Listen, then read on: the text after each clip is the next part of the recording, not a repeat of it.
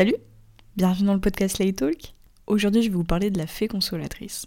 Quand j'étais en CE2, donc je crois que j'avais à peu près 8 ans, j'utilisais un carnet, un genre de journal intime un petit peu, dans lequel je dessinais ou alors j'écrivais, mais principalement je dessinais.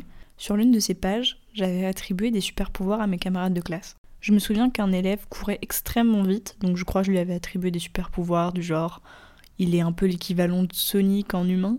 Il y avait aussi une élève qui faisait de la gymnastique et je crois que je lui avais attribué un genre de super pouvoir en mode femme élastique. J'avais attribué des super pouvoirs à mes camarades de classe par rapport à des caractéristiques physiques chez eux. Donc finalement, qu'est-ce que c'était mon super pouvoir? Assez naturellement, ce qui m'était venu, c'était la fée consolatrice.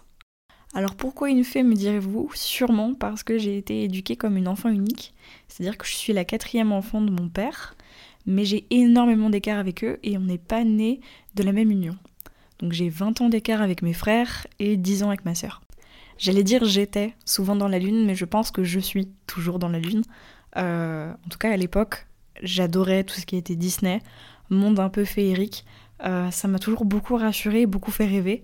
Donc il y a de fortes chances que c'est pourquoi je me suis attribué le rôle d'une fée et non pas un super pouvoir comme un super héros des années après, je trouve ça assez marrant de se dire que le seul super pouvoir que je me suis attribué n'était pas par rapport à des, caractéristiques physiques que je puisse avoir, mais bel et bien par l'aide que je peux attribuer aux autres.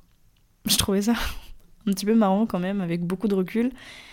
Dix ans plus tard, arrive le choix Parcoursup. J'ai toujours eu une petite appétence pour les métiers du social, même si j'étais dans le fond un petit cœur d'artiste. Euh, mais j'ai jamais eu de talent pour l'artistique, jamais eu de, de grand talent pour la photo ou pour le dessin. Même si j'adorais ça, je savais au fond de moi que ça allait rester du domaine du loisir. Et puis pendant ce choix Parcoursup, donc pendant cette grande étape euh, de choix d'études secondaires, je me suis rappelé que j'étais allée voir une psy quand j'avais 16-17 ans, donc après mon année de seconde qui s'était pas très bien passée pour moi. Et je me suis dit que c'était peut-être la chose la plus cohérente pour moi. Et assez comme une évidence, je me suis dit, mais en fait, je crois que c'est ce pourquoi je suis faite. Je crois que j'aime bien ça, j'aime bien l'idée. Sans même d'ailleurs me rappeler que dix ans plus tôt, le seul super pouvoir que je m'attribue, c'est d'être la fée consolatrice. Je veux dire, c'est quand même assez fou. J'ai donc commencé mes études en licence de psycho à Nanterre.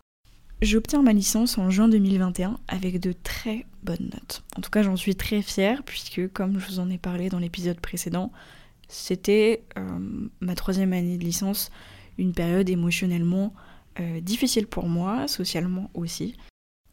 Pour obtenir le titre de psychologue, en tout cas reconnu par l'État, à l'heure actuelle, tu dois suivre un parcours qui est tel que tu obtiens une licence, donc 3 ans, plus un master, 2 ans. Tu es dans l'obligation d'obtenir un master pour pouvoir avoir ce titre. Beaucoup de personnes restent bloquées entre euh, l'étape de la sélection euh, pour passer en master, c'est-à-dire qu'ils obtiennent leur licence avec des notes très correctes, mais la sélection au master fait que tu as un énorme épurage un énorme tri, parfois très injuste, et malheureusement je n'ai pas été sélectionnée pour. J'ai passé les sélections trois années de suite, j'ai écouté les conseils de bon nombre de personnes, euh, me conseillant d'augmenter mon dossier, chose que j'ai faite. Actuellement j'ai trois stages derrière moi, beaucoup de formations, beaucoup d'expériences aussi personnelles qui font que j'ai beaucoup mûri en trois ans. Mais cette année, la troisième sélection a eu raison de moi et m'a fait perdre euh, cet espoir, euh, ce trou s'en fond rempli d'espoir. C'était vraiment comme ça que je me suis toujours définie. Ma psy appelle l'espoir comme une force, une envie de vivre. C'est pas le sujet que j'aime le plus aborder. J'ai l'impression que je reflète mon échec. Ça me frustre énormément parce que j'ai toujours été l'enfant qui était rempli d'espoir, un grand sourire aux lèvres tout le temps. Je risque d'être un peu émue euh, pendant cet épisode. C'est absolument pas l'objectif de faire le caliméro et ça sera jamais le cas dans ces épisodes de podcast. Je suis quelqu'un d'assez proche de ses émotions parce que j'en ai besoin et j'ai besoin de ça pour me sentir aussi vivante. Ce troisième refus en sélection de master de psycho, il a été dur à encaisser parce que je me suis toujours conditionnée à euh, atteindre mes objectifs. Ces derniers mois, j'ai eu du mal à me battre et je me suis beaucoup Déjà, j'ai beaucoup somatisé, chose qui était rarement le cas avant. Mais depuis que j'habite seule, je somatise beaucoup parce que je sais qu'il faut que je me. Faut que je m'occupe de moi. Là où, quand j'habitais avec mes parents, je m'autorisais plus à lâcher prise parce que je sais qu'on pouvait me soutenir. Là, je dois me soutenir moi-même. Mais alors pourquoi un refus en master m'impacte à ce point-là? Déjà, quand tu choisis un métier du social tel que la psychologie par exemple, il faut te remettre en question sans arrêt pour savoir si tu le fais pour les réelles bonnes raisons. Moi, je sais que c'est en moi. C'est vraiment quelque chose qui m'anime. Alors quand le système refuse la, la grande raison pour laquelle je me sens utile, c'est dur, ça te remet beaucoup en question.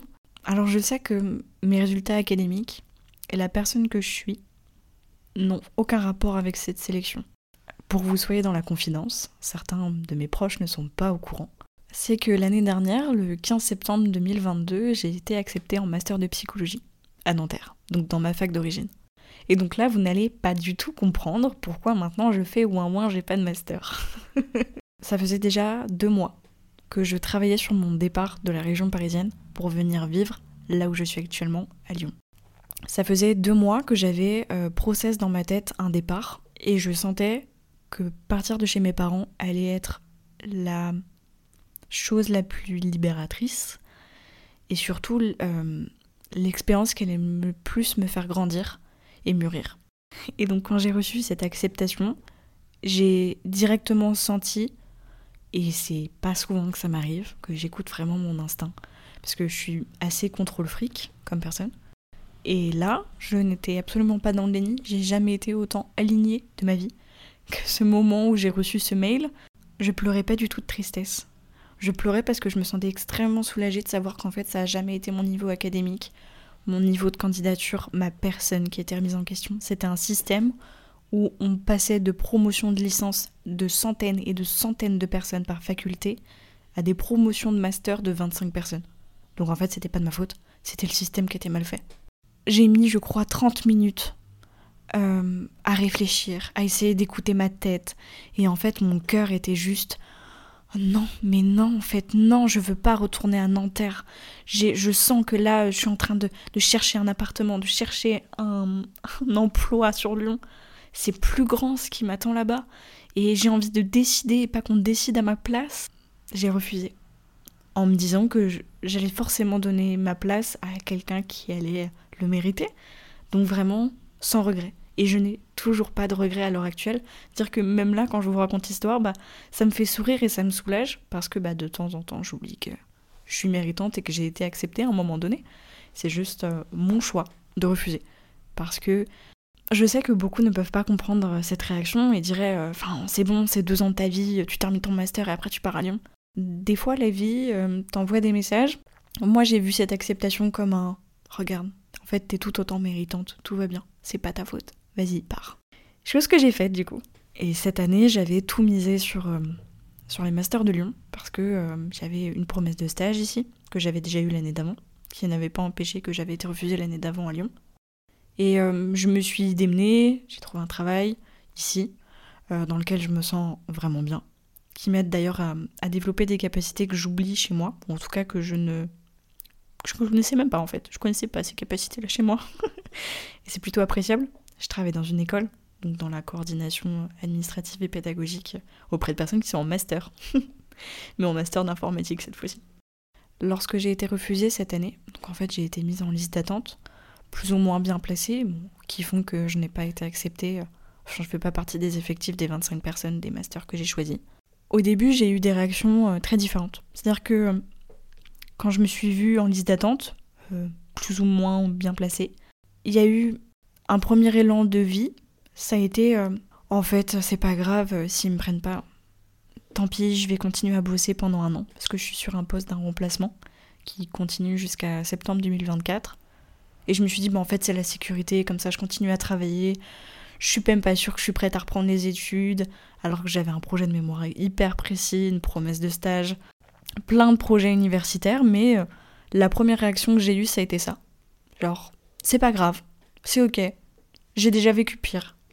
Et puis en fait, euh, on m'a demandé euh, comment j'allais vraiment, parce que tout le monde était très étonné de voir cette réaction, qui n'est pas le genre de réflexion que j'aurais pu avoir, au vu de l'importance que ça a pour moi, ces études.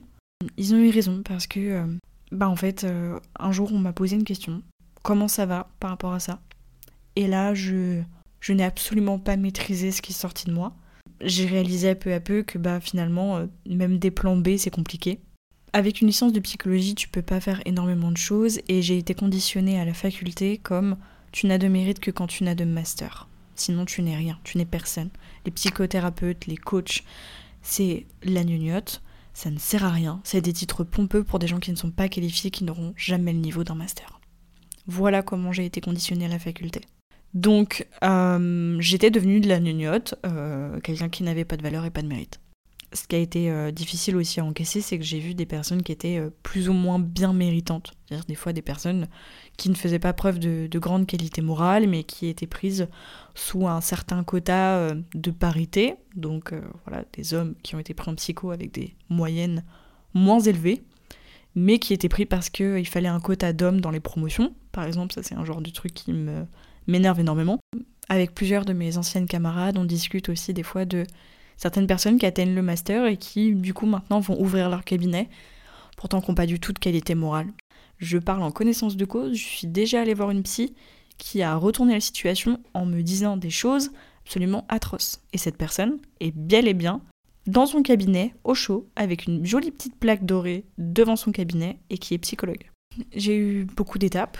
Euh, la tristesse, une grande tristesse, euh, perdue, qui, euh, qui est un état qui est encore là de temps en temps. Ensuite, j'ai eu euh, une grande colère, une grande injustice. J'ai vu des gens avoir des masters, alors que c'est des personnes, j'ai extrêmement envie de les dénoncer pour dire que, s'il vous plaît, faites-les interner, mais les prenez pas en master. C'est des personnes qui doivent être côté du patient et pas du côté du professionnel. Et surtout que j'ai fait beaucoup de travail sur moi. j'ai un suivi avec une thérapeute absolument incroyable parce que je pars du principe que je veux être une très bonne personne pour être une très bonne thérapeute. Au-delà de ça, je veux aussi être une bonne personne pour moi et bien vivre avec moi. Il y a eu un, moment où je me suis mis en mode automatique et j'y suis encore des fois. Sans m'en rendre compte, je me suis mis en mode automatique pour à peu près tout. Quand je dis automatique, je vois même robot. C'est-à-dire que il n'y avait plus aucune émotion sur mon visage, ou alors c'était faux. Le genre de vide où je me pose de réelles questions sur qu'est-ce que je fous là Parce que je me retrouve quand même à Lyon, dans une ville que je ne connais pas plus que ça, avec un cercle qui est très restreint. J'apprécie mon travail parce que j'apprécie surtout les gens avec qui je travaille, qui m'apportent beaucoup, et c'est euh, un emploi qui me permet de me développer. En adoptant ce petit mode de robot pendant plusieurs semaines, euh, c'est mon corps qui se manifeste, donc genre, je nous fais des petits genres de malaise, euh, une nausée, euh, nausées que je traduis très souvent, maintenant encore, et donc c'est plutôt cool parce que je sais les gérer actuellement. Quand j'ai des nausées, c'est que j'ai beaucoup besoin de parler. Donc des fois je suis pas au courant, mais j'ai des nausées, et là je me dis, bon, apparemment, mon corps manifeste que là, c'est pas que je suis enceinte, c'est pas que je suis malade, c'est qu'il faut absolument que je parle. C'est un genre de diarrhée verbale quand ça sort. C'est très laid, je suis désolée. Euh, un terme un peu plus joli, c'est une, euh, c'est une logorée. Voilà, c'est une logorée qui sort. Euh, parce que voilà, je, je me rends pas compte. J'essaie de faire les choses. Je ne suis pas habituée à gérer ce genre d'émotions. Et on remet en cause quand même le super pouvoir que je m'attribue depuis 15 ans, quand même. D'ailleurs, je pense que la fée, euh, je vous ai dit la fée consolatrice, tout à l'heure je disais, je, je sais pas pourquoi j'ai choisi la fée, peut-être parce qu'elle est petite, euh, parce que je suis je suis pas très grande comme jeune fille. Je pense que la fée, parce que la fée, la marraine, la bonne fée, celle qui vient en aide, qui soutient, qui aide Cendrillon à être plus belle. C'est exactement ça. Le problème, c'est que, au-delà d'un métier, être une fée, c'est euh, ce par quoi je me définis, ce par quoi je définis aussi mes relations. Et je n'apprends rien à personne quand, quand tu veux aider les gens profondément et que tu veux toujours venir en aide à ton prochain tu es touché par les émotions des autres, c'est que cette empathie que tu as, tu l'as tout autant avec la jeune fille, l'enfant que tu étais, et c'est aussi le soutien que tu aurais aimé plus jeune. J'ai aucun souci avec ça. Je sais pertinemment que ce qui me fait vibrer dans ce métier, c'est de pouvoir faire ce que j'ai toujours voulu qu'on fasse auprès de moi. À 23 ans, je m'occupe de moi sur cet aspect-là. Ma santé mentale, mon besoin d'être soutenu est assuré par mon suivi psychologique et surtout par l'adulte que je suis devenue. Même si c'est aussi dur que je puisse l'admettre parce que c'est vraiment pas tout le temps ce que je pense, c'est humain de perdre espoir. Et c'est euh, encore actuellement ce qui m'arrive. Là, en tant qu'adulte, j'arrivais pas à retrouver l'enfant en moi. Le seul truc qui me faisait me lever le matin, m'estimer, me, me cajoler, me. comment dire, prendre soin de moi, c'était ouais, mais pense à cette petite Marie. Comment elle mérite tout l'or du monde. Tout l'or du monde, elle le mérite. Être thérapeute est profondément le métier que je dois faire dans ma vie. Mais je dois reconnaître qu'actuellement, bah, il y a très certainement une bonne raison pour laquelle je suis pas prise en master. Parce que peut-être quelque chose de plus grand m'attend. Et j'ai bien réalisé que si je veux être maître de ma vie, il faut que j'arrête de placer l'autre avant moi. Si depuis euh, mes 8 ans je me qualifie comme fait consolatrice, ça veut bien dire que euh, je m'occupe pas assez de moi. J'ai eu à peu près toutes les versions possibles et inimaginables de euh, des gens que j'ai rencontrés qui m'ont dit mais t'as fait ça, t'as tenté ça et t'as fait comme ça parce que ça semble inimaginable pour les gens que ce soit juste le système qui est foireux. Alors pas tous, je vous rassure. Heureusement j'ai connu des gens qui n'étaient pas étonnés et qui m'ont dit mais c'est le système d'éducation français. Je me sens pas à ma place ici. Mais je me sens à ma place nulle part. C'est-à-dire que j'ai pas envie de retourner vivre chez mes parents. J'ai pas plus envie de continuer cette vie euh, de boulot dodo avec un cercle restreint. Je trouve ça triste. J'ai un discours assez paradoxal dans cet épisode parce que je vous dis que euh, j'ai perdu espoir. Un peu. Un peu beaucoup des fois. Et en même temps, je vous dis que je suis persuadée que les choses arrivent pour une bonne raison. et que j'ai grandi et que c'était bien quand même. En ce moment, c'est assez marrant parce que j'ai des signes, ce que j'appellerais des signes de l'univers. Alors on y croit, on n'y croit pas. J'aime croire en de belles choses, en des signes dans la vie. C'est mon côté un peu Disney, faut pas m'en vouloir. Mais ça a toujours été ça qui, moi, m'a aidé dans la vie. Euh, rêver à des belles choses, euh, avoir des paillettes dans les yeux de pas grand chose. C'est-à-dire que des fois, juste un écureuil qui passe, ça me refait ma journée. Alors je vois beaucoup de plumes en ce moment beaucoup, beaucoup. Euh, dans des lieux, des fois, où il n'y a rien à voir, je tombe beaucoup sur des plumes blanches qui se baladent dans les airs. Je vais regarder d'ailleurs la signification de, de voir des plumes blanches. Je, viens de regarder la signification des plumes blanches. Ça m'était jamais venu en tête euh, avant, mais là je me dis qu'il y a peut-être un signe. En fait, j'aime croire que c'était jolies petites choses, c'était des petits signes comme quand tu vois des papillons. Euh, il m'était arrivé il y a un an, quand je doutais de partir à Lyon, je m'étais dit Oh, s'il te plaît, l'univers, envoie-moi un signe pour me dire que je suis sur la bonne voie, que je fais le bon choix de partir. Et j'avais vu, alors je travaillais en usine, et j'ai vu euh, quatre bons de en une journée où le prénom de la personne qui commandait c'était Marie. Je m'appelle Marie. Là j'ai fait bon, euh, j'ai pas réalisé tout de suite, mais en fin de journée je me suis dit, c'était peut-être un signe. Ça vraiment, on y croit, on n'y croit pas. Moi je, mon côté féerique adore ça. Et là, quand je regarde la signification des plumes blanches, donc des plumes que j'ai beaucoup vues euh, ces derniers temps, sans raison d'ailleurs, c'est un symbole fort de sa proximité. Il vous accompagne au quotidien et vous apporte amour et protection. je suis désolée, j'ai très envie de pleurer quand je vois la signification, parce que c'est exactement ce que je vous dis. Euh, vous pourrez regarder sur internet signification de voir des plumes blanches. je ne mens pas. Les plumes blanches sont également un signe de spiritualité, de paix d'espoir et de purification. Et ben j'en suis ravie, j'en suis ravie. Il y a trois semaines, euh, je me suis retrouvée à aider une personne qui était en fauteuil roulant. J'ai discuté avec elle, euh, ça lui faisait énormément de bien, et je me suis rendu compte euh, qu'une fois que je l'avais aidée dans ce qu'elle était en train de faire dans l'accessibilité au, transport en commun en fauteuil roulant, je l'ai accompagnée dans tout son trajet, et j'ai terminé cette discussion et je je vais pas pleurer à chaque fois. J'étais super émue. Je, refaisais pendant quelques minutes exactement ce pourquoi j'ai besoin de, de me lever le matin.